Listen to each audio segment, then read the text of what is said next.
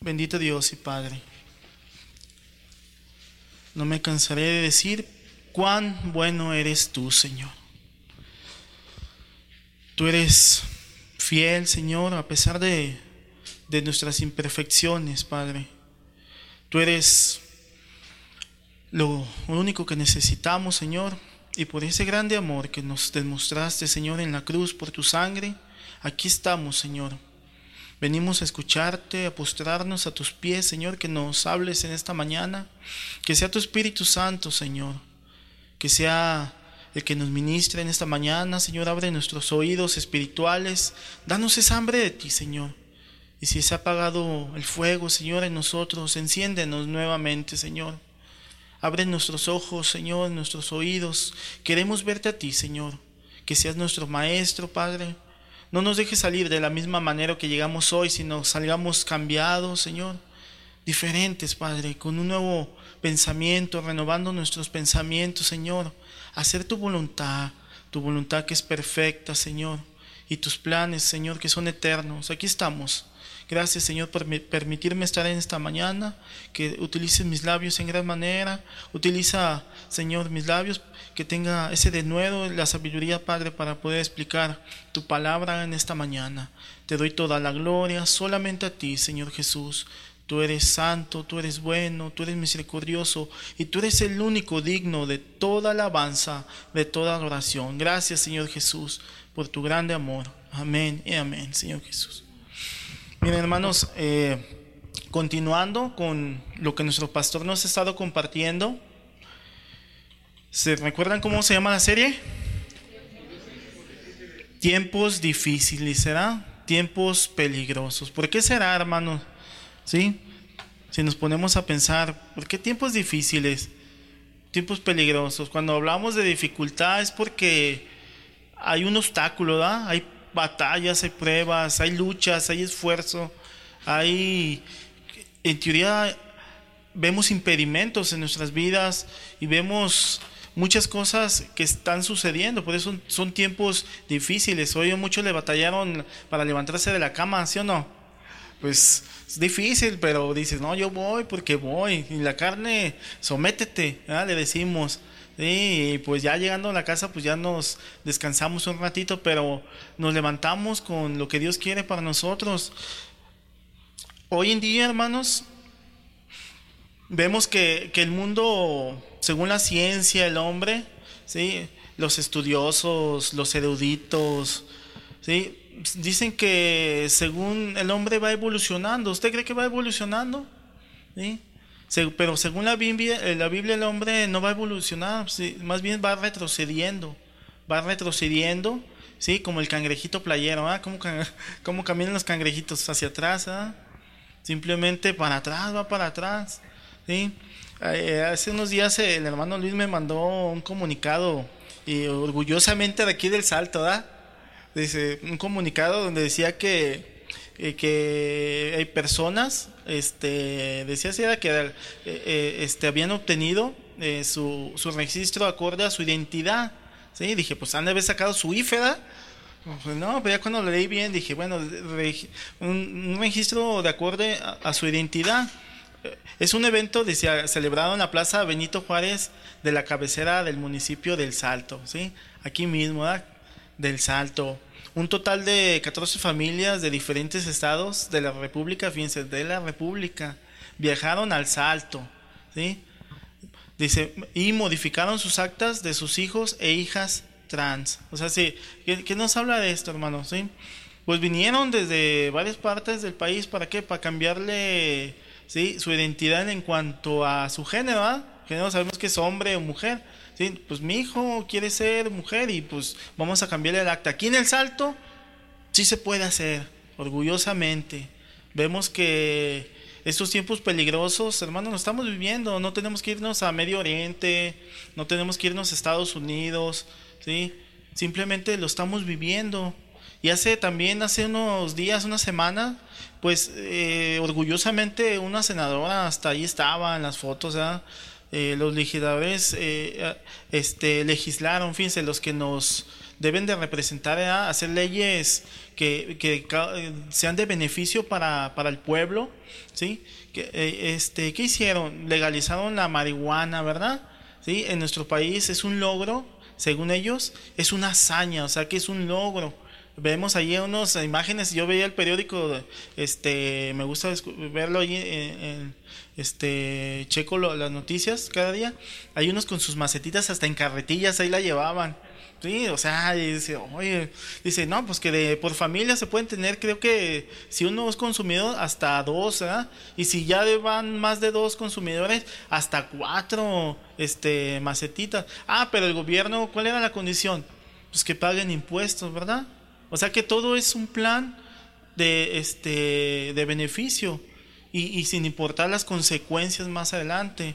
¿sí? Eso son, solamente es un preámbulo vemos que pues el mundo realmente sí, no va evolucionando. Es bien triste que, que, cada día vemos la maldad incrementándose.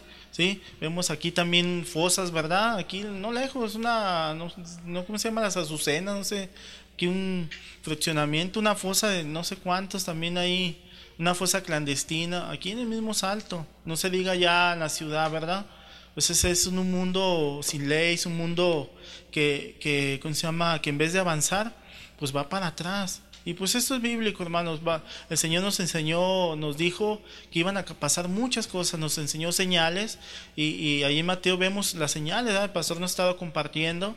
Eh, y dice, pero ustedes, dice, no nos hagáis en términos bíblicos, ¿eh? miren los saltos, no, no, no se hagáis, ¿eh? no os hagáis. Miren de la, de la higuera, ¿verdad? que cuando da sus, sus ramas verdes es porque el verano está, está próximo.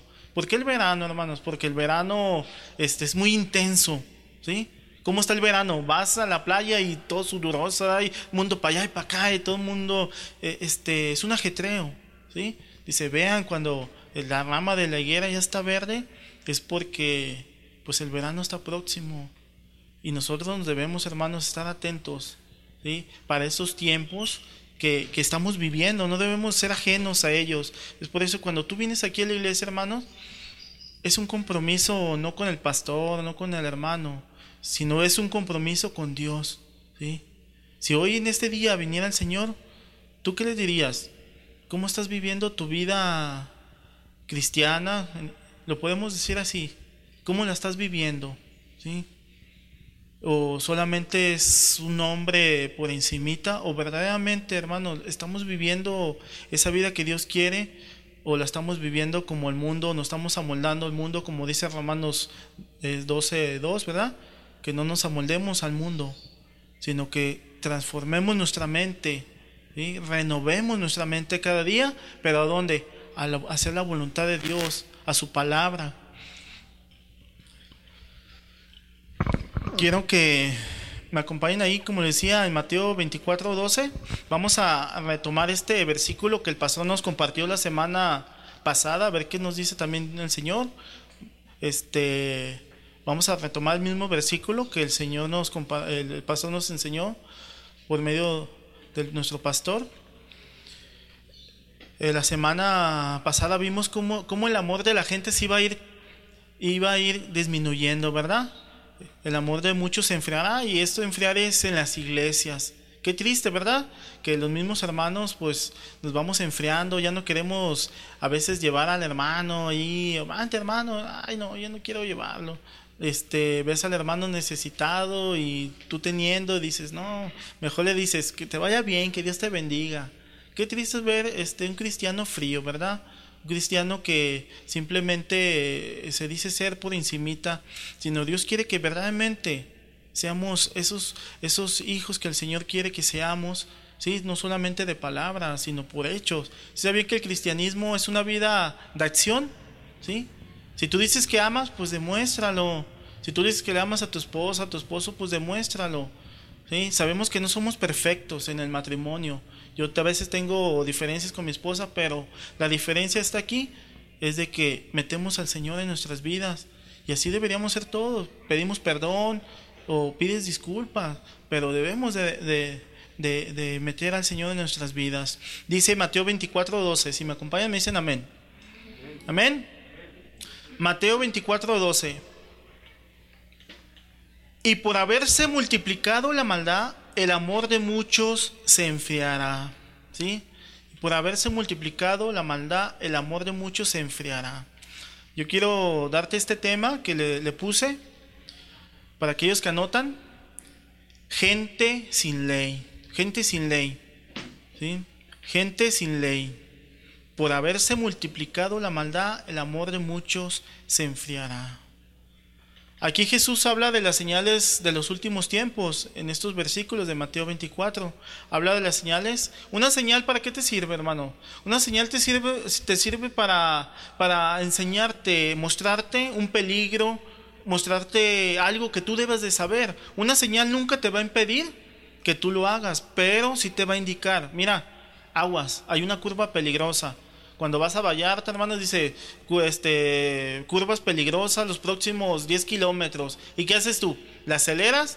Pues no, ¿verdad? Dices, le bajas, ¿sí? A menos de que tengas un Ferrari, un Porsche, ahí les, se, lo aceleran. Hay gente que sí es, en vez de, de, de obedecer, le aceleran para ver cómo le funciona su carrete, pero nosotros somos prudentes. Dice su palabra que cuando la sabiduría llega a tu vida, la prudencia ¿sí? Te seguirá, o sea, vas a ser prudente, porque dice, ah, el Señor ya me está diciendo. Mira, el Señor ahí dejó su iglesia, pero no la dejó abandonada, ¿sí? A la deriva, dejó su palabra, su evangelio, ¿sí? Para dirigirnos, porque es lámpara a nuestros pies, ¿sí o no? Entonces, para que nosotros tomáramos en cuenta lo que Dios nos dijo. Por eso dijo aquí el Señor, ¿sí? Y por haberse multiplicado la maldad, el amor de muchos se enfriará. Esto lo dijo porque antes de estos versículos y después hablaba de señales que se verían antes de su venida. ¿sí? Antes de que yo venga, ¿sí? van a suceder estas señales. ¿sí? Mateo 24.3 dice, Mateo 24.3 dice, y estando él sentado en el monte de los olivos, los discípulos se le acercaron aparte diciendo, dinos cuándo serán estas cosas y qué señal habrá de tu venida y del fin del siglo. ¿sí? Antes de esto, el 24.1, sus discípulos le enseñaban el templo. Mira, Señor, el templo, o sea, el templo de Salomón y todo, su grandeza y todo. Y el Señor les dijo, les le, respondió, porque luego después se le, se le, acercaron, este, pero el Señor les dijo, no quedará piedra sobre, sobre piedra, le dijo respecto al templo, ¿sí? Allí en Mateo 24:3 se le acercaron sus discípulos y le hicieron, si te fijas, le hicieron tres preguntas, no solamente una. Le dijo, le dijeron, dinos cuándo serán estas cosas y qué señal habrá de tu venida y del fin del siglo. Respondiendo Jesús les dijo, mirad que nadie os engañe. ¿Sí? hoy estamos viviendo, hermanos, en un mundo de confusión, ¿verdad? Dice, miren que nadie nos engañe Va a haber falsos profetas, falsos ministros, falsos maestros, falsas doctrinas. Dicen que nadie nos engañe, ¿sí? Ustedes abusados desde chiquillos, ¿sí? Casi casi de decía. Pero, hermanos, debemos de estar alertas, ¿sí? Porque dice, porque muchos vendrán en mi nombre diciendo, yo soy el Cristo, y a muchos engañarán. ¿A cuántos? A muchos, muchos, a no pocos, a muchos engañarán. Así están muchas iglesias, hermanos, siendo engañados por ministros de la prosperidad, de ministros de, declare y este, ¿cómo se llama? Dios te va a bendecir. ¿sí? Si tú ofrendas, eh, Dios te, Dios te da la bendición. ¿sí? Otros aventándoles el saco, otros que el chicle milagroso. ¿Se imagina ahí? Otros que ni siquiera pueden pisar, ministros no pueden pisar ni el piso porque se contaminan. Ahí ponen a todos las ovejas, ¿verdad? Y caminando este, el ministro encima de ellos. Qué triste es ver, hermanos, que muchos se dejan engañar. Pero también de quién es la culpa, del ministro o también de las ovejas. De las ovejas también, ¿verdad? ¿Por qué? Porque su Biblia ahí está. Cuando Pablo hablaba, los debería que hacían. Buscaban, a ver dónde viene Así deberíamos de ser nosotros también, ¿sí? Ser diligentes, prontamente ir a la palabra. A ver, este hermano está hablando. ¿Será cierto lo que está diciendo? ¿Sí?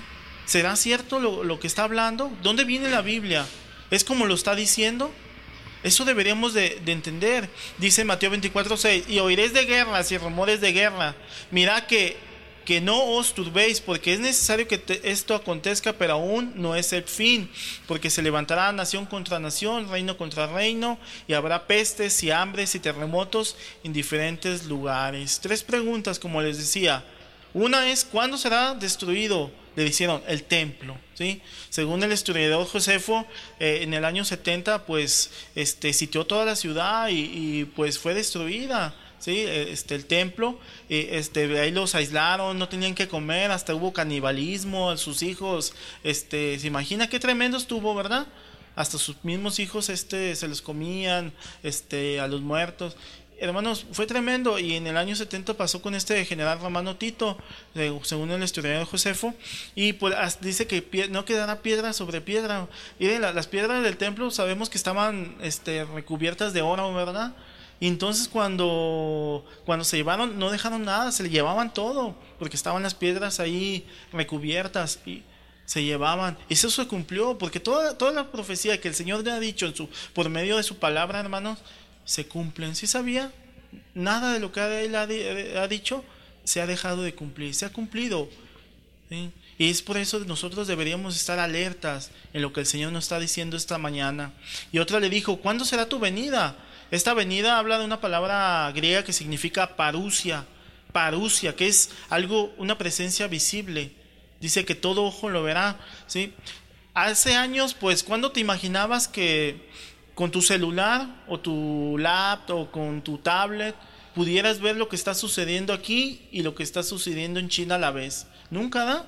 No podíamos este, ver eso. Antes era imposible, pero ahora la tecnología, hermanos, se ha hecho, se ha globalizado, que podemos ver lo que sucede ahorita en Afganistán, allá en Rusia, lo que sucede, un accidente en kilómetros, en el momento, ver las noticias. Pero en ese entonces no podíamos. Pero hoy se cumple todo esto.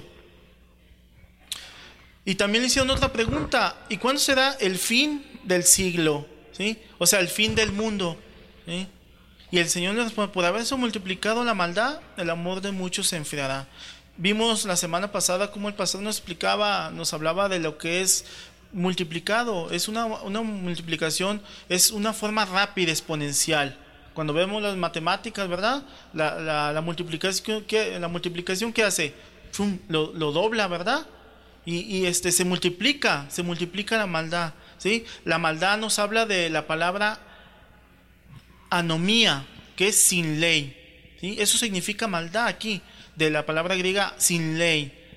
Por haberse multiplicado, en pocas palabras lo diríamos así, por haberse multiplicado la gente sin ley, la gente que no quiere tener compromiso, la gente que quiere hacer su voluntad. Por haberse multiplicado la gente de, de aquí, como en México decimos, ah, me vale. Así soy. Así me enseñaron. Así. Y nadie me lo va a cambiar. Por haberse multiplicado de la gente, ¿sí? De que no quiere ser gobernados. Se les dice algo y sabes que a mí no me tienes que decir nada. ¿Sí? Yo así estoy bien y tú no te metas conmigo.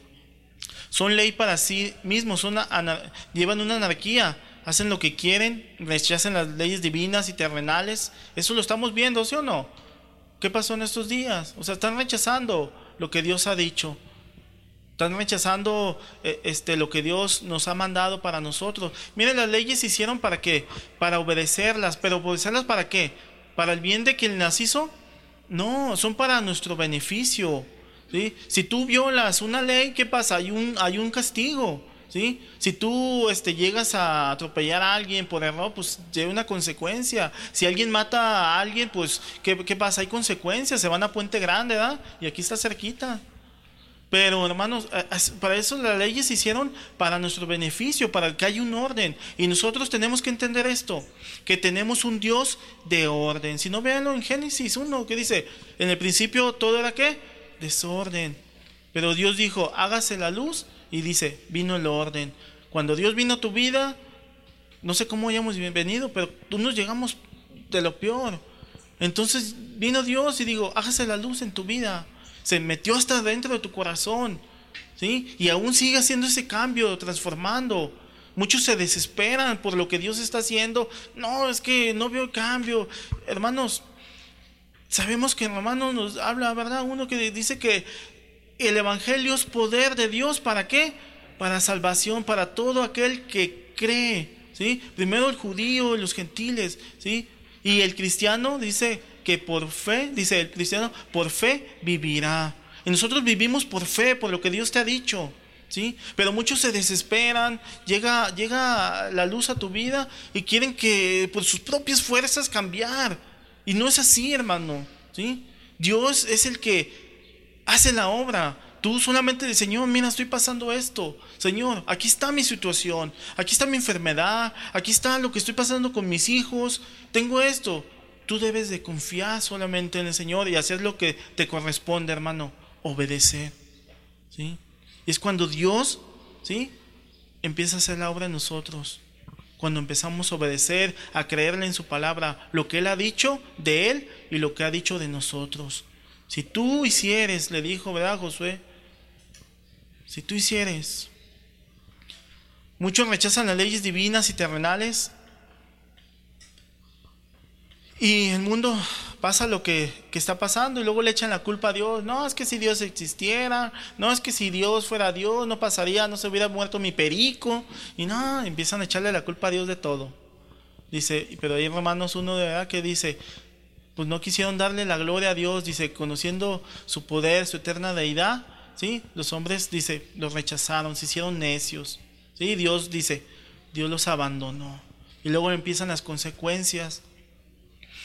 Vemos hoy rasgos de personas que viven sin ley, hermanos, que, que profetizó allí Timoteo 3.1 por parte del Espíritu Santo. Allí en segunda de Timoteo 3.1, ya habíamos visto estos versículos, pero vamos a repasarlos. Segunda de Timoteo 3.1, ¿cómo vemos el carácter de los hombres en los postreros días? Segundo de Timoteo 3.1 dice así, miren. Aquí Pablo le dice a Timoteo, también debes de saber esto, le dice Pablo a Timoteo, esto, saber hermano es lo contrario de ignorar, nosotros no debemos de ignorar lo que está sucediendo hoy en día, debemos estar alertas, que en los postreros días vendrán tiempos peligrosos, porque habrá hombres amadores de sí mismos, ávaros, vanagloriosos, o sea, fanfarrones, soberbios, a mí nadie me dice lo que tengo que hacer. Blasfemos, desobedientes a los padres, ingratos, impíos, o sea, malos, sin afecto natural, implacables, o sea, consagrados a la maldad, calumniadores, intemperantes, desenfrenados, crueles, aborrecedores de lo bueno, traidores, impetuosos, infatuados, amadores de los deleites más que de Dios Dice que tendrán apariencia, o sea, solamente una imagen de piedad, pero negarán la eficacia de ella. A estos evita. Fíjense, aún en las iglesias, ¿sí? ¿Dónde van a tener la imagen? Pues en las iglesias. Hermano, venimos a la iglesia, ¿sí? Y podemos aparentar, decía el pastor este, Chava Pardo, dice, esa puerta es bien milagrosa, no sé qué tiene, es mágica. Cuando pasan de allá de esa puerta para acá, dice, hermanito, buenos días, Dios te bendiga, y todas las sonrisas así de colgate. Ah, hermano, y abrazos y besos. Pero antes de venir, ¿sí? Ya se echaron un pleito ahí. Ah, que tú, y ah, pues aquello, y yo no voy a la iglesia, y. ¿Sí? O en la casa, Y dice uno, ah, no, no tiene que ser así. Nuestra vida tiene que ser igual aquí como en nuestra casa. Y lo triste es que nuestros hijos nos ven. ¿Qué testimonio le damos a ellos, verdad? Es bien triste. Es cuando el, Señor dice, tienes que cambiar eso en tu vida. No podemos, hermanos, ser solamente una imagen. Aquí en la iglesia siendo unos y allá afuera en tu casa siendo otros. Donde quiera que tú vayas, tenemos que ser genuinos. No que sea esa puerta la que te cambie, aquí bien bonitos, cambiados, hasta nos bañamos. Pero, ¿cómo Dios nos ve nuestra vida? ¿Cómo ve nuestro corazón? Volvemos. Aquí ese, estos versículos nos muestran un desenfreno en su máxima expresión, ¿sí? Un desenfreno en su máxima expresión. El amor de muchos se enfriará, dice, a los que van a las iglesias, dicen que son cristianos, ¿sí? No por hecho de como decimos, que un auto, que tú entres en la cochera de un auto, vas a ser auto, ¿verdad? Sino que verdaderamente tenemos que ser, ¿sí? Mostrar ese amor agape de, de Dios. ¿Sí sabía que el amor agape es una virtud en el cristiano? Es un fruto del Espíritu, si no lea ahí este, Gálatas 5.20, ¿sí? Más los frutos del Espíritu Santo son que amor, gozo, paz, fe, bondad, benignidad, paciencia, dominio propio. Contra tales cosas dice, no hay ley. El amor, hermanos, es algo que, que debe de distinguir al cristiano. En este mundo, una sociedad sin ley, una sociedad que quiere hacer su voluntad. Cuando tú le dices a la novia, te amo, así, pues demuéstralo, ¿eh? invítala a los tacos, aunque sea, no seas codo. Se, demuestra el amor, el amor es una acción, no solamente, solamente una palabra, sino es con acciones. A veces este, el amor agape sabemos hermanos que es sacrificial, ¿verdad? Y nos muestra cuando queramos saber el amor de Dios, pues vemos ahí 1 Corintios, capítulo 12, dice que el amor todo lo cree, todo lo puede, todo lo espera, ¿sí? No es, no, no es ventajoso, no ve por lo suyo propio, ve por los demás. Es el amor que te cuesta, que verdaderamente te callas cuando te debes de callar, que el amor que perdona, el amor que, que no, vea, este, no es egoísta. Y Dios quiere que tengamos ese amor, que no se vaya enfriando. Yo le pido al Señor, Señor, en ese tiempo, el gran problema de las iglesias es que han dejado su primer amor. ¿sí? Y se están amoldando. Y están viendo la maldad como si algo fuera algo normal. Y deberíamos de tomar en cuenta que no es normal lo que está pasando, hermano. No es normal que veamos a alguien necesitado y darle la vuelta. No es normal que, que tú veas una necesidad, ¿sí? Y digas, yo no vi nada. ese, ese pecado se llama pecado de qué? De omisión, de omisión. Sabiendo lo que es correcto y no lo haces, pecado es, dice la palabra. Entonces, hermanos, nosotros no somos hijos sin ley. Tenemos un Padre que nos ha puesto las leyes para obedecerlas, pero es para nuestro beneficio. Los cristianos, como cristianos, debemos de poner un listo, hermanos, como les decía, si no veremos normal a la maldad, la indiferencia. Aquí enfriar, hermanos, dice que es del griego suco, ¿sí? Y no son paquetitos de esos de culé, ¿eh? Sino es que significa ir soplando de una manera cuando soplas a la maruchan. Para aquellos que comen maruchan. Así. Pero que viene un, enfriamiento desde el infierno, así. Se va enfriando la gente.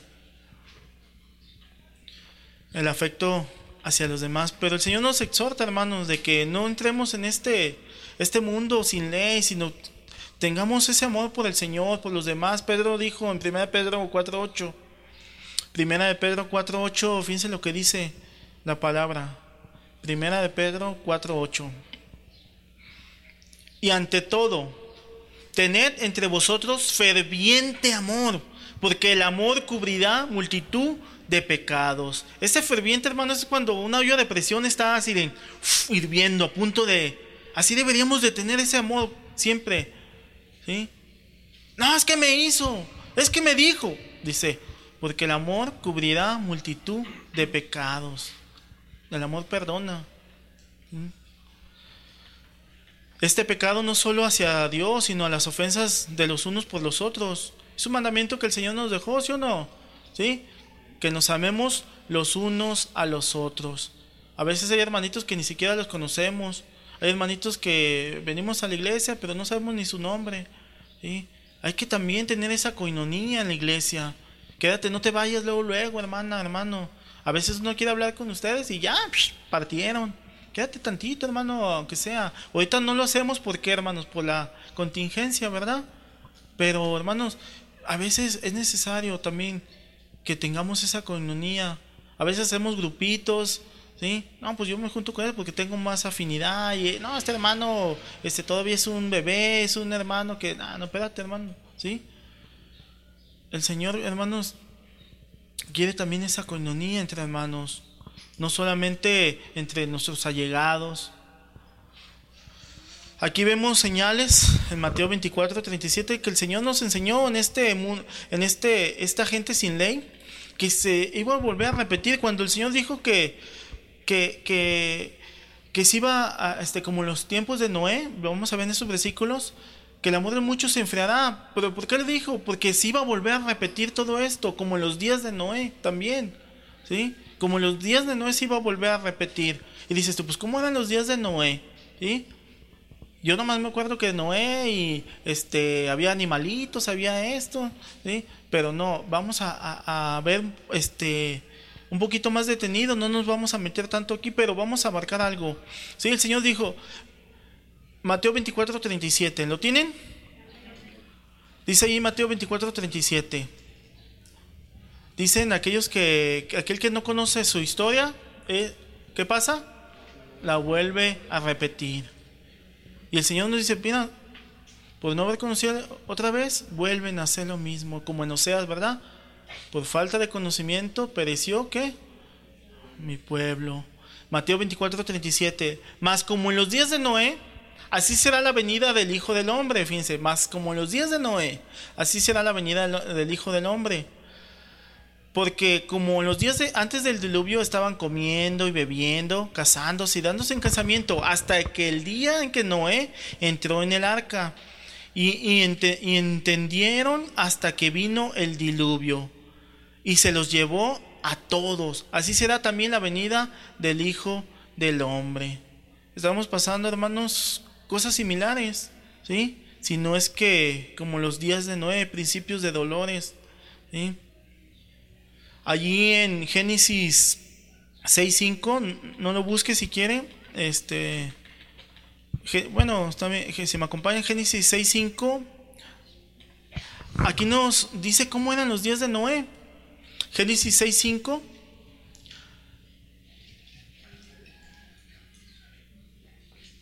Génesis significa principio, ¿eh? Ahí en el principio de su Biblia. Génesis 6.5, amén.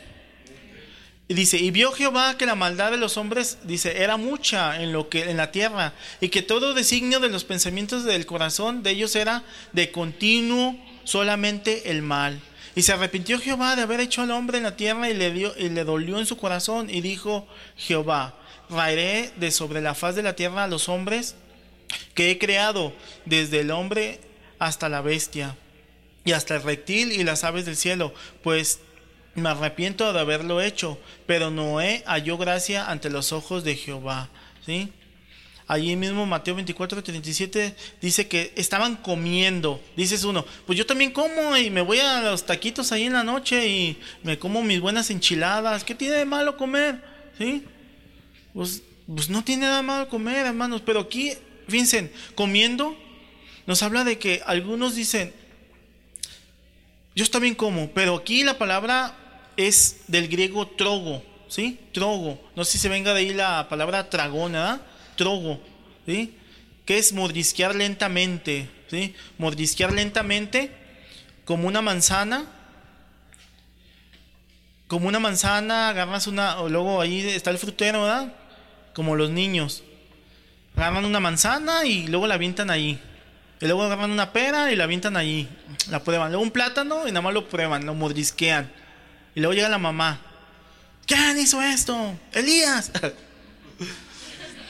Llegas ahí y dice, ¿quién lo hizo?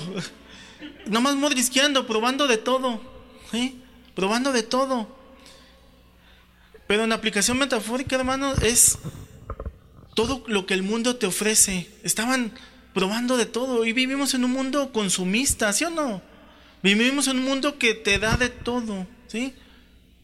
Pero dice su palabra ahí, este, eh, en la carta de Juan, primero Juan dice que, que, dice que los deseos de la carne, los deseos de, la, de los ojos y la vanagloria de la vida no provienen del Padre, sino provienen del mundo, ¿sí? Y dice que todo pasa, los deseos de la carne, la vista, ¿sí? Todo pasa, este mundo pasa. Pero el que permanece en Dios, ¿qué? Es el que, el que, el que va a permanecer. ¿Sí? Nosotros, hermanos, no debemos de, de lo que te ofrece el mundo. Satanás le ofreció al Señor esas mismas cosas, ¿sí o no? Pero el Señor dijo, escrito está, ¿sí? No tentarás al Señor tu Dios. Con la palabra, hermanos, es la que nos dirige. No nos amoldamos al mundo para vivir como gente sin ley. Nos amoldamos a la palabra de Dios. ¿sí? Lo mismo le dijo Satanás desde, desde Génesis. Ya, vio que la, que la fruta era qué? Deliciosa, ¿verdad? A la vista, agradable. Lo mismo pasa, la misma táctica que, que Satanás utiliza para, para, para, hoy en día. No, no ha cambiado la misma táctica. Es lo mismo que te ofrece. ¿sí? Estaban mordisqueando y la gente está ahí mordisqueando. ¿Qué se siente? ¿Un drogadicto? ¿Sí? No era drogadicto la primera vez. ¿Sí? Ahorita muchos con esta nueva ley van a probar. ¿Qué se siente? ¿Sí? Muchos dirán, ah, va a ser para mis reumas. Oye, pues si tienes 15 años, ¿sí? ¿qué se siente? ¿Sí? Probando, mordisqueando. ¿Sí? Vemos tantas aberraciones, hermanos, en el mundo no, necesariamente sexuales, ¿sí? En muchas cosas, ¿sí? Que podemos mordisquear, mordisquear. Y Dios dice, van a estar mordisqueando, nomás probando. Aún en las iglesias, ¿sí? Van a tener ese cosquilleo, van a venir a las iglesias. Es que me agrada la alabanza, me gusta, pero el hermanito ese que se para ahí enfrente no me gusta como predica, me duerme. Me, me hace dormir nada más un cosquilleo, muchos van a tener en las iglesias, mordisqueando, pero sin ningún compromiso. Ya nada más se les pide compromiso que el Señor te, que te pide, no, ahí nos vemos, ya no quiero. ¿Sí? Un compromiso. Solamente un cosquilleo van a tener. Y el Señor no quiere eso de nosotros. ¿sí? la dejan, to comen, y el mundo está así, sin ley, mordisqueando nada más cosas, ¿sí? Dicen que lo prohibido lo, lo mejor, ¿verdad? Muchos, es el pensamiento del mundo, ¿sí? Mas la palabra dice, todo me es permitido, mas todo, no todo qué, me conviene, no todo me edifica. Nosotros también lo podemos hacer, ¿sí? Como cristianos, ¿sí? También puedes fumar, tomar, beberte a las fiestas, pero no te edifica, ¿sí? Eso no te va a edificar. A mí nadie me ha dicho, deja de tomar, deja de fumar. Yo antes en mis descansos, está mi esposa, hacía mis buenas este, jarritos ahí, mis cubas. Mis descansos eran para carnes asadas y una botella completa. ¿Sí? Pero nadie me dijo, deja eso. ¿Sí? Porque yo entendí que no me convenía. Físicamente me iba a hacer daño, pero también estaba lastimando a mi familia estaba destruyéndola. Entonces, hermanos, nadie nos obliga, no podemos estar mordisqueando lo que el mundo te ofrece. Pero también, este, en una forma literal, hermanos, es que Dios no le agrada, ¿sí? Que estemos bebiendo, ¿sí o no?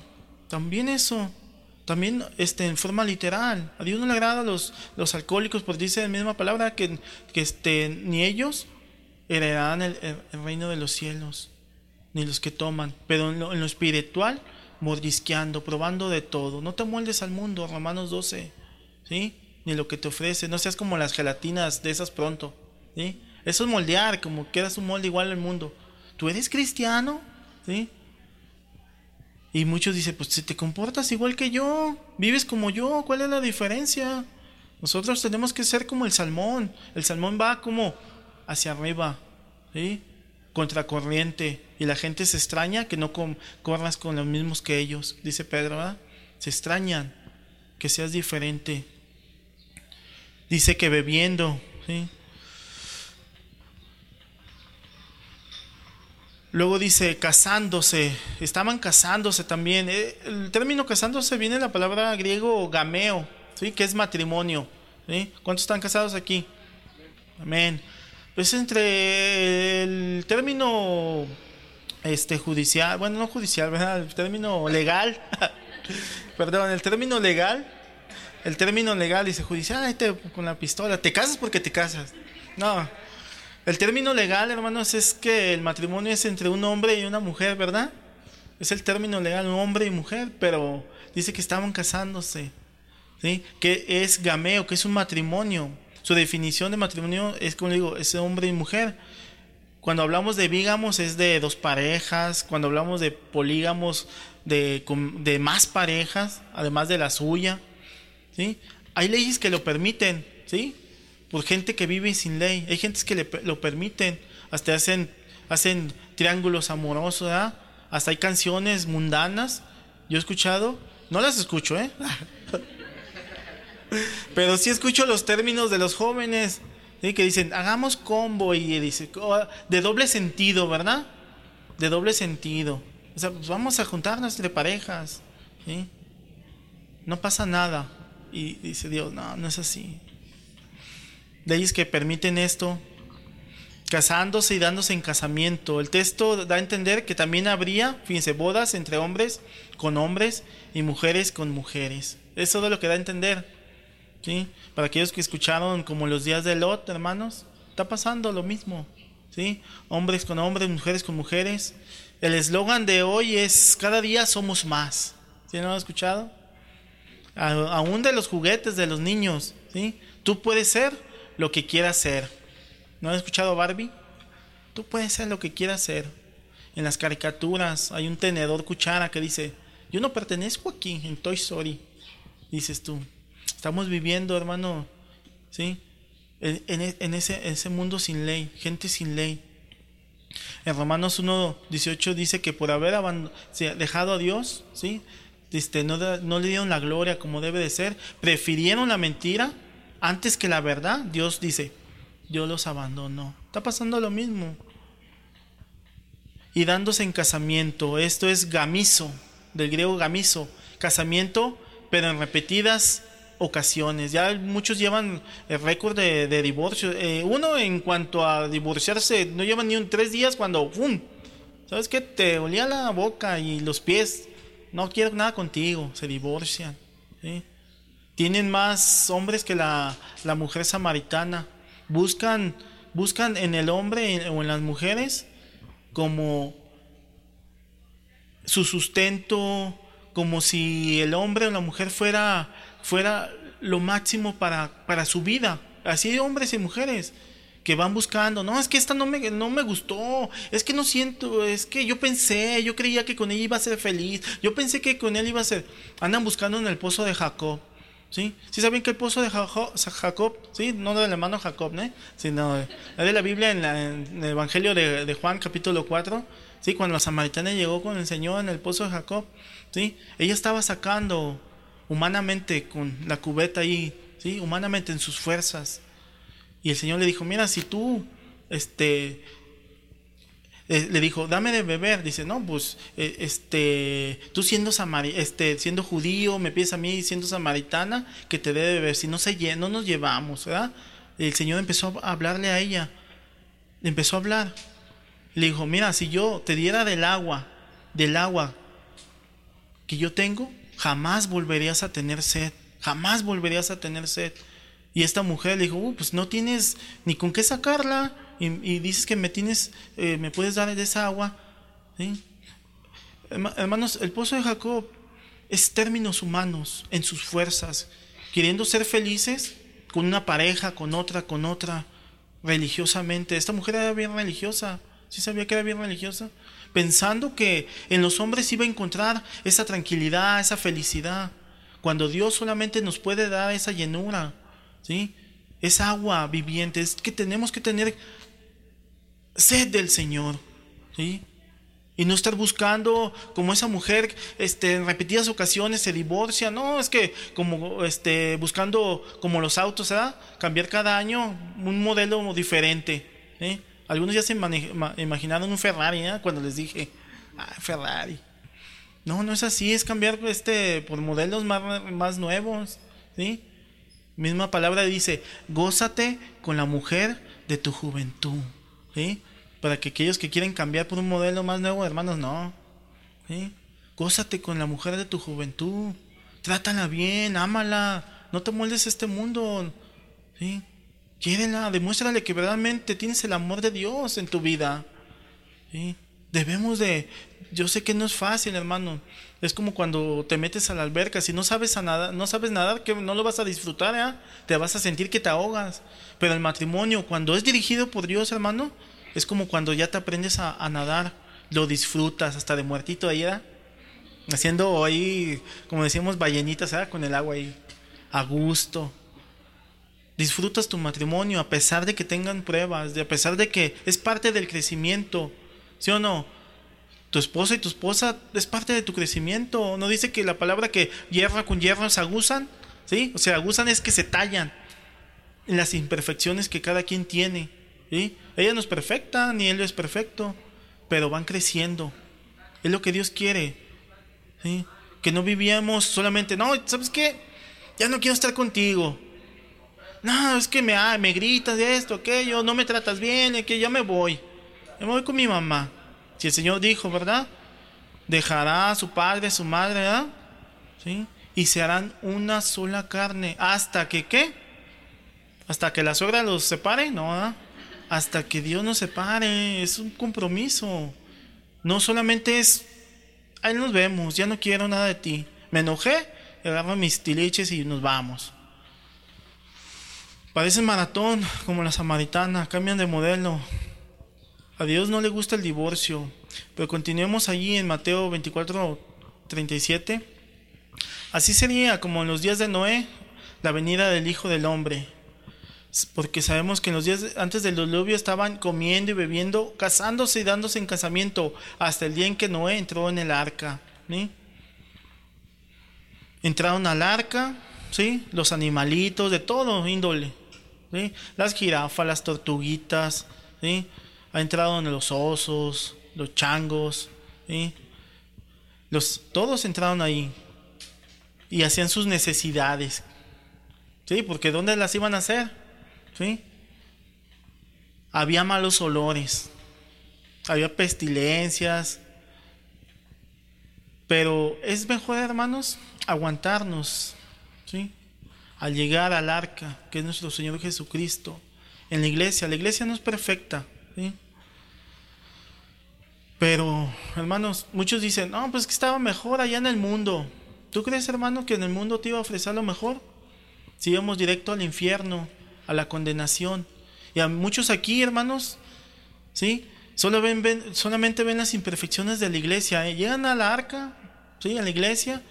No, y los hermanos ni me saludan. Ven, hermano, con la cara de chamoy ahí, de, de limón. ¿sí? No me acuerdo que había unos paquetitos antes, no sé cómo se llamaban, Los probabas y te hacían la cara ahí. Ah, ese hermano nada más con la, la cara ahí de malhumorado. No me gustó la alabanza de Sergio. ¿eh? No me gustó cómo canta Sergio. Pero hermano, la, alabanza es para Dios, no es para ti. Debemos entender eso. Aunque cantes como llanta rechinando, pero la alabanza es para Dios. Dios, ve, Dios ve tu corazón, cómo se lo estás cantando, cómo lo estás haciendo. Dios ve eso.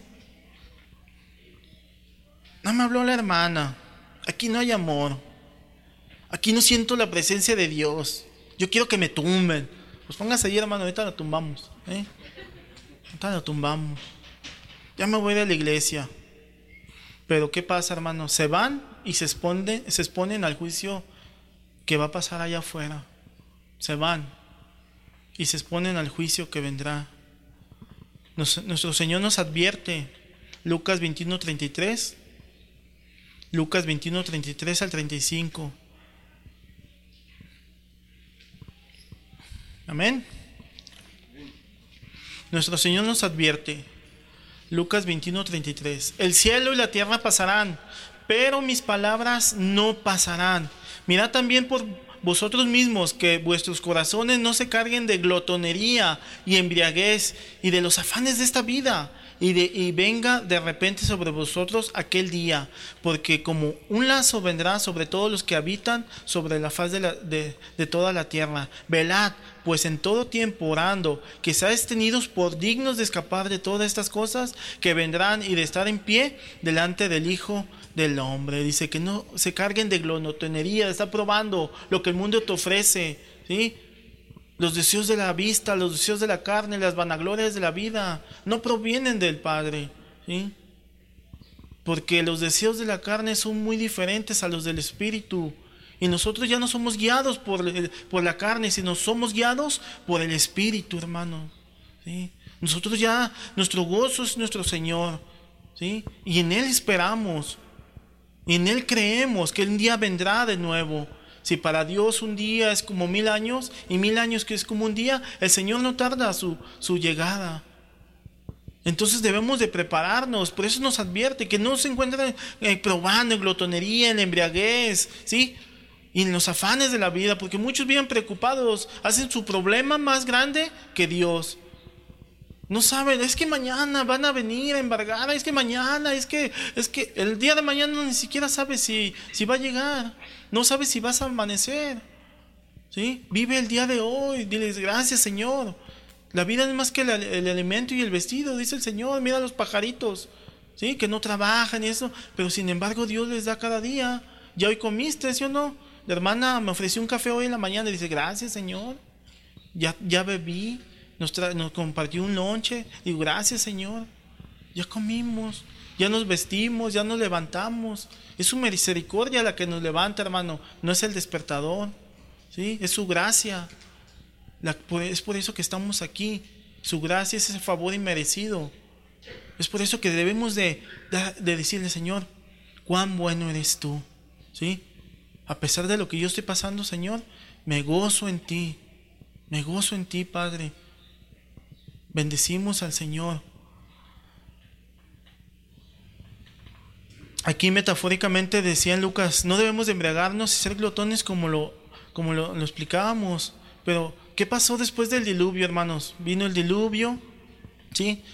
Dice que ahí que, que los hijos de, ahí en Génesis 9, 18, Génesis 9, 18, Génesis 9, 18, dice, y los hijos de Noé salieron del arca fueron Zen, Can y Jafet, y Can es el padre de Canaán. Estos tres son los hijos de Noé y de ellos fue llena toda la tierra.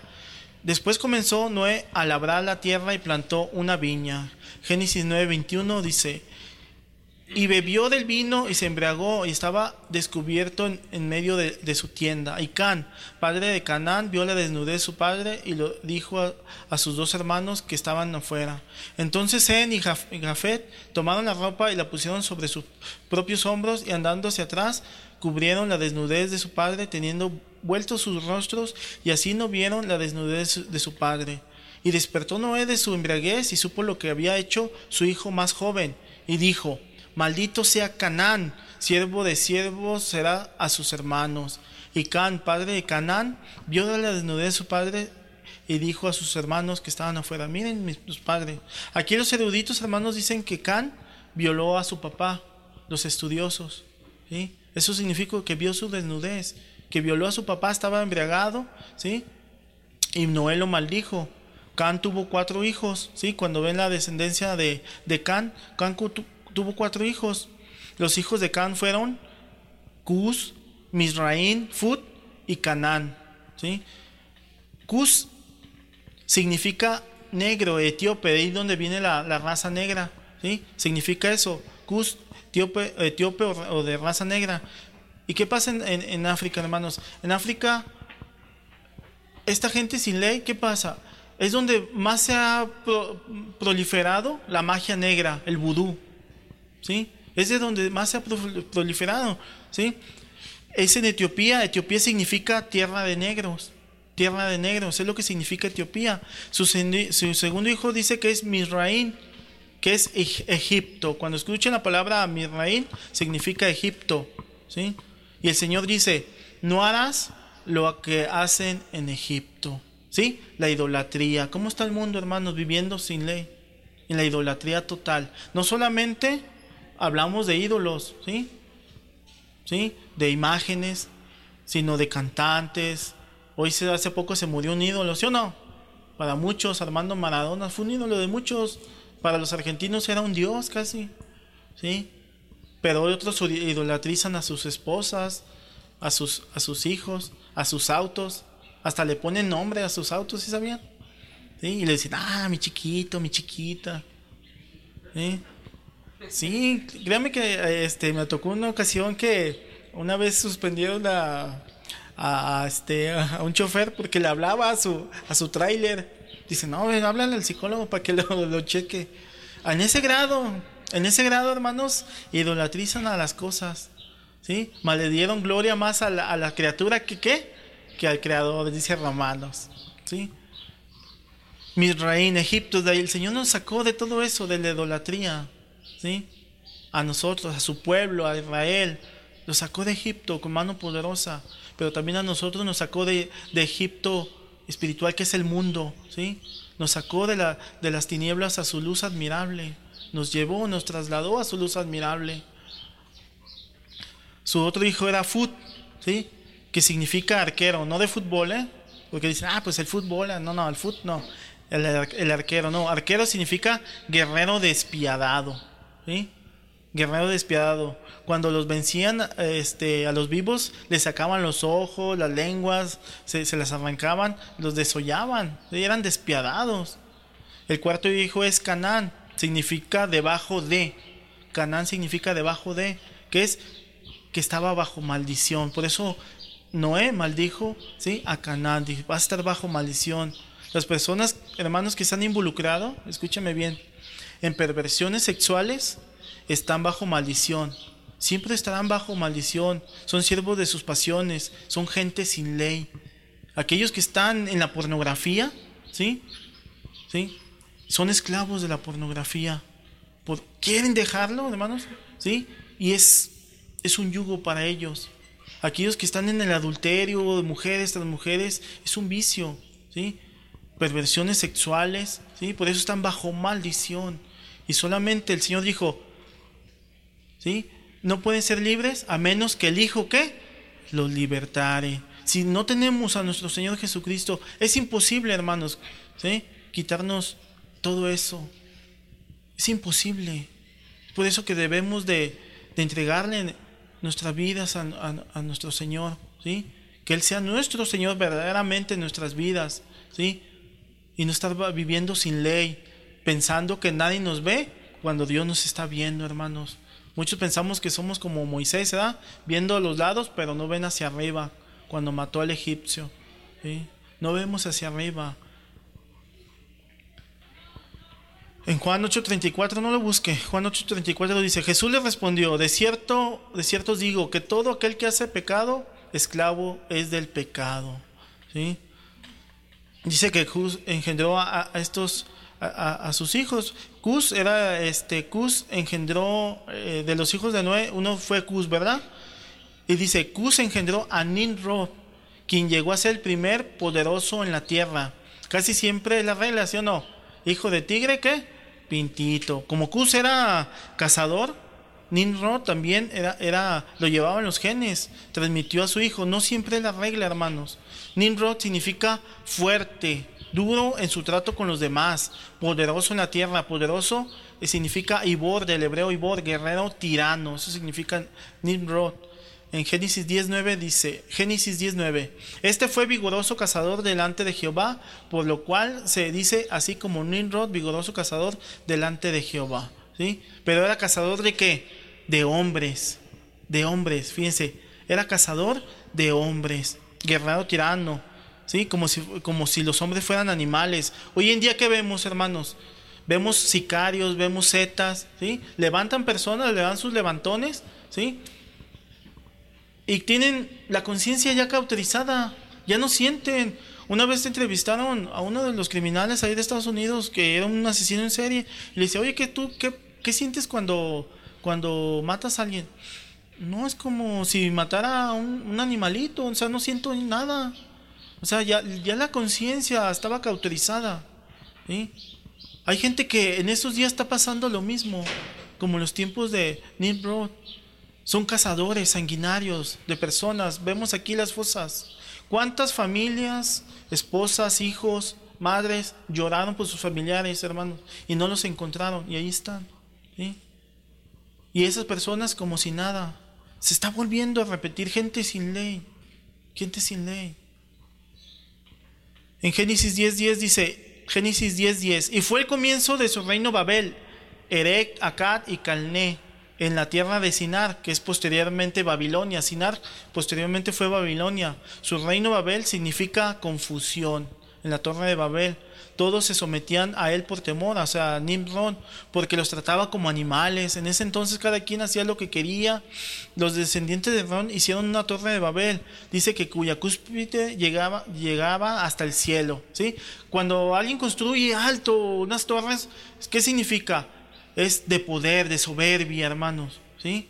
¿Qué pasó con el orgullo de Estados Unidos hace unos años? ¿sí? Las torres gemelas se vinieron abajo se vinieron abajo y hubo un gran temor de Estados Unidos. ¿sí? Se sintieron vulnerables, pero al principio ellos creían que nadie pudiera, los podía atacar.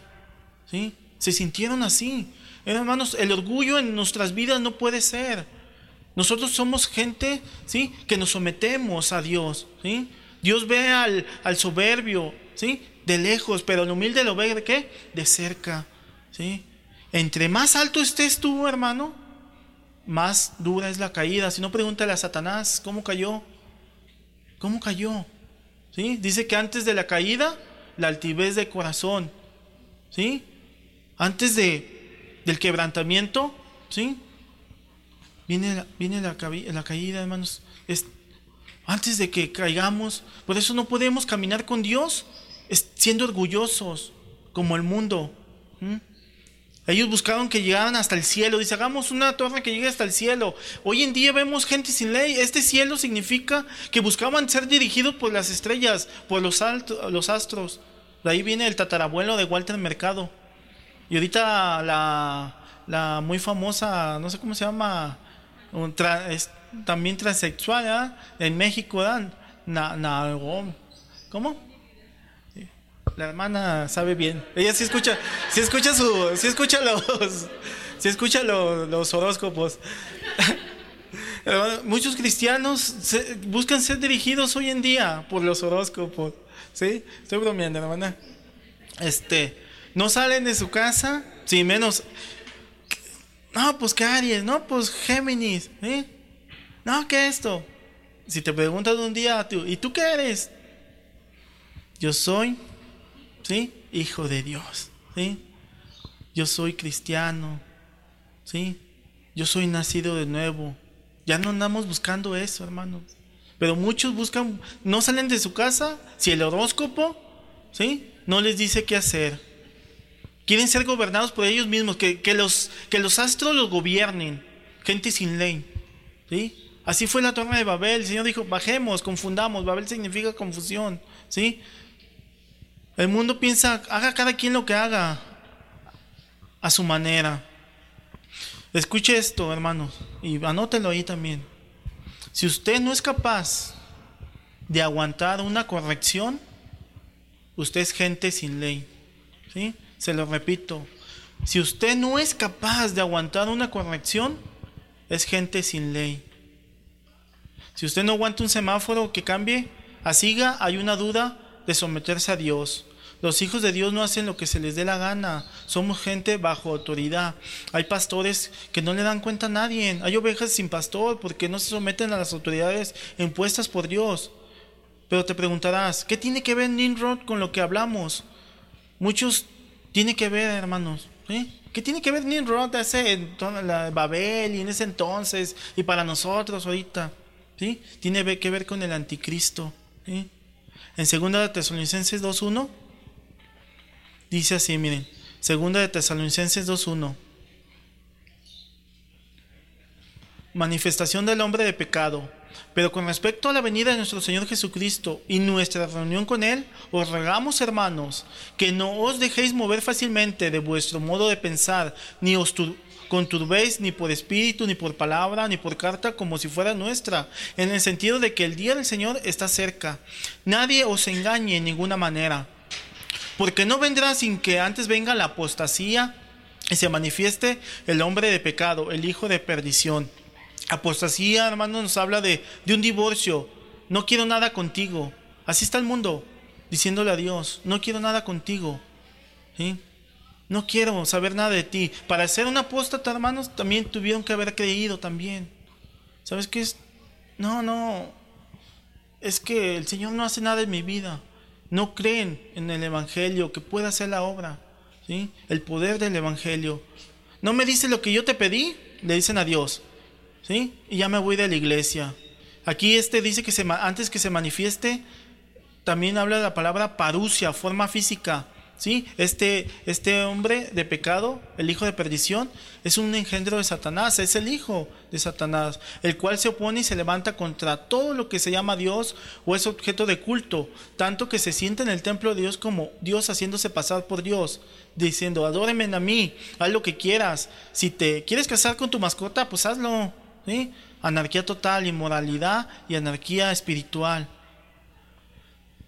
Dice 2 Tesalonicenses 2.7, porque ya está en acción el, el, misterio de la iniquidad, solo que hay quien al presente lo detiene hasta que él a su vez se ha quitado de en medio. Este misterio sabemos que es algo oculto, ¿sí? La Biblia dice que es algo oculto. Iniquidad es anomía, volvemos a la anomía, iniquidad es anomía, es maldad, ¿sí? Lo estamos viviendo hoy en día, gente sin ley, en todas las áreas, desde el gobierno hasta los, hasta los más bajos, la gente no sabe lo que está pasando. Los sociólogos no se pueden explicar este fenómeno que está pasando en la sociedad. Cada vez la, sociedad se va corrompiendo más, el mal va, va, aumentando. Y dicen, no, pues es que por los, los videojuegos, pero quieren buscar soluciones en muchas formas. Pero nosotros sí entendemos, hermanos, que por haberse multiplicado la maldad, el mundo se iba a enfriar. ¿Sí? Es algo que el Señor nos dijo. Entonces dice en 2 Tesalonicenses 2.8, 2 de Tesalonicenses 2.8, entonces se manifestará aquel inicuo a quien el Señor matará con el espíritu de su boca, o sea, con su evangelio, y destruirá con el resplandor de su venida. Inicuo es anomos, aplica un hombre. Él mismo será ley para sí mismo. Satanás tendrá a su hijo imitando a Dios, pero sabemos que un imitador es chafa, ¿sí o no? Es chafa, es marca patito. Pero el Señor con su evangelio lo va a decir, cuyo advenimiento es por obra de Satanás, con gran poder y señales y prodigios y mentirosos, y con todo engaño e iniquidad para los que se pierden por cuanto no recibieron el amor de la verdad para ser salvo. Fíjense, creyeron en la mentira, ¿sí? El mundo está creyendo en esta gran mentira que está pasando hoy en día. Están creyendo en lo que el mundo les ofrece Dice, por esto Dios les envió un poder engañoso para que crean la mentira, a fin de que sean condenados todos los que no creyeron a la verdad, sino que se complacieron en la injusticia. Todo esto, ¿sí? Nimrod, ¿sí? Igual va a empezar a casar a los cristianos que se queden, hermanos. Pero nosotros esperamos, ¿sí? Su siguiente profecía, ¿verdad? Que es el arrebatamiento. Estar con Él como su novia. Es por eso que nos preparamos y no vivimos como gente ¿sí? sin ley. Nosotros somos hijos de obediencia. ¿sí? Y Pedro, para terminar hermanos ya, primera, segunda de Pedro 3.1, para acabar, fíjense lo que dice Pedro. Segunda de Pedro 3.1. El día del Señor vendrá. Segunda de Pedro 3.1. Amados, esta es la segunda carta que os escribo y en ambas despierto con exhortación vuestro limpio entendimiento, para que tengáis memoria de las palabras que antes han sido dichas por los santos profetas y del mandamiento del Señor y Salvador dado por vuestros apóstoles. Sabiendo primero esto, que en los postreros días vendrán burladores andando según sus propias concupiscencias, diciendo, ¿dónde está la promesa de su advenimiento? Porque desde el día en que los padres durmieron, todas las cosas permanecen así como desde el principio de la creación. Estos ignoran voluntariamente que en el tiempo antiguo fueron hechos por la palabra de Dios los cielos y también la tierra, que proviene del agua y por el agua subsiste. Por lo cual el mundo de entonces pereció anegado en agua, pero los cielos y la tierra que existen ahora están reservados por la misma palabra, guardados para el fuego en el día del juicio y de la perdición de los hombres impíos. Mas, oh amados, fíjense en lo que dice, no ignoréis esto que para con, el Señor un día es como mil años y mil años como un día. El Señor no retarda su promesa, según algunos la tienen por tardanza, sino que es paciente para con nosotros, no queriendo que ninguno perezca, sino que todos procedan al arrepentimiento. Pero el día del Señor vendrá como ladrón en la noche, en el cual los cielos pasarán con grande estruendo y los elementos ardiendo serán deshechos y la tierra y las obras que en ella hay serán quemadas. Y en 2 de Pedro 3:13 dice, pero nosotros esperamos según sus promesas, cielos nuevos y tierra nueva, en los cuales mora la justicia. Ese es nuestro destino, hermanos. No debemos estar jugando a ser cristianos. ¿sí? Hoy en día, hermanos, tenemos una oportunidad. ¿Cuántas veces Dios nos, nos ha dado oportunidades, verdad? Tenemos un Dios de oportunidades, un Dios que te dejó venir hoy. Muchas veces hemos menospreciado su gracia, ese favor inmerecido. Hemos utilizado su gracia como una tarjeta, una licencia para pecar. Cuando la palabra dice, seguiremos en el pecado para que su gracia abunde, dice, de ninguna manera. Nosotros no podemos seguir en ese mundo sin ley. Nosotros no podemos seguir viviendo en desobediencia. El Señor te dice, ¿sí? Sométete, ¿sí? En esta mañana. No podemos ser como el caballo Pancho, ¿verdad? El pastor nos dijo una vez, como el caballo Pancho. Pancho, ya, sométete. Y Pancho no quería. Pancho, ¿sí?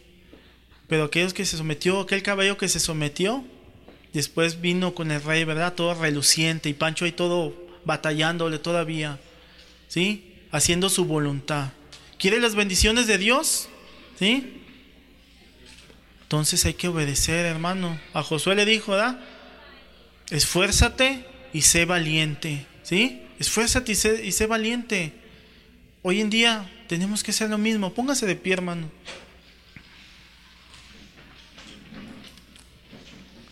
Queremos hacer tu voluntad, Señor. Tu voluntad aceptaremos, Señor aunque nos cueste, Señor, aquí estamos, Padre. Sí. Aquí estamos, Padre. Queremos hacer tu voluntad. Ya no queremos ser como ese caballo pancho, Señor. Sin ley. No queremos amoldarnos a este mundo. Yo sé que muchas veces, Padre, nuestro orgullo, nuestra soberbia es mayor, Señor a tu perfecta voluntad. Pero hoy quiero entregarte, Señor, todo lo que soy, mi corazón. Examina mi corazón, Señor. Y ve, Señor, si hay caminos de maldad. Y llévame, Señor, a tus caminos perfectos, Padre. Lávame, límpiame, Señor, cada vez más y más, Señor. Aún con hisopo, Señor. Y vuélveme, Señor, blanco como la nieve, Señor. Quítame de mí, Señor, este corazón de piedra. Quiero, Señor, escuchar tu voz, ser sensible, Señor, a tu palabra. Ser sensible, Señor, a hacer tu voluntad. No dejes, Señor, más. No me dejes de la misma manera, Señor, que he vivido, que he actuado. Sino que, Señor, que haya algo, un cambio diferente en mí, Señor. No en mis fuerzas, sino el poder, en el poder de tu Espíritu Santo, Señor.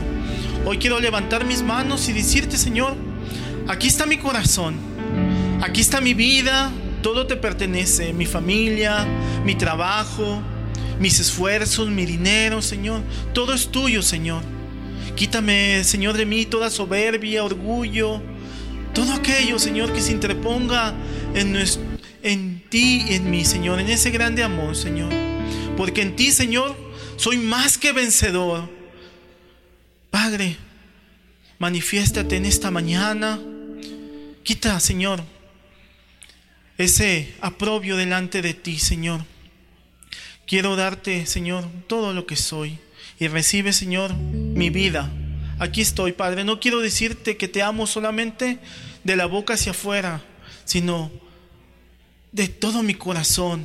Que sea un compromiso, Señor, no un compromiso más que he dicho una y otra vez, Señor, sino sea un compromiso de guardar tu ley, de vivir en obediencia para ti. Que los otros vean en mí, Señor, que verdaderamente tú vives y moras en mí, Padre. Quiero hacer tu voluntad, Señor, aunque me cueste, porque lo hago por amor, así tú como tú lo hiciste por amor en la cruz, Señor, y por obediencia. Diste la vida por mí, Señor. Yo no merecía nada bueno. Y me dices todo, Padre, en la cruz. Gracias por todo lo que tú me das esta mañana, por mi esposa, nuestros hijos, mi trabajo, por los hermanos, por esta iglesia, Señor. Tú estás haciendo la obra aquí en el Salto, Señor. Bendice tu iglesia, Padre. Tú sabes cómo vienen, Señor. Y aquí estamos, Señor. Y queremos hacer tu voluntad. Ya no queremos andar en nuestros propios caminos, que son caminos de muerte, Padre. Quiero despedirme, Señor, en esta mañana, alabando tu santo nombre, Señor. Y diciéndote, Señor, quiero hacer tu voluntad.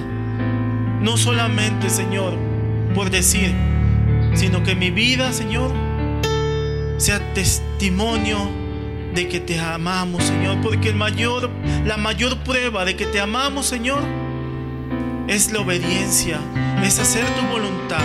Te doy gloria, te doy toda la honra, Señor, toda la alabanza sea para ti, Señor.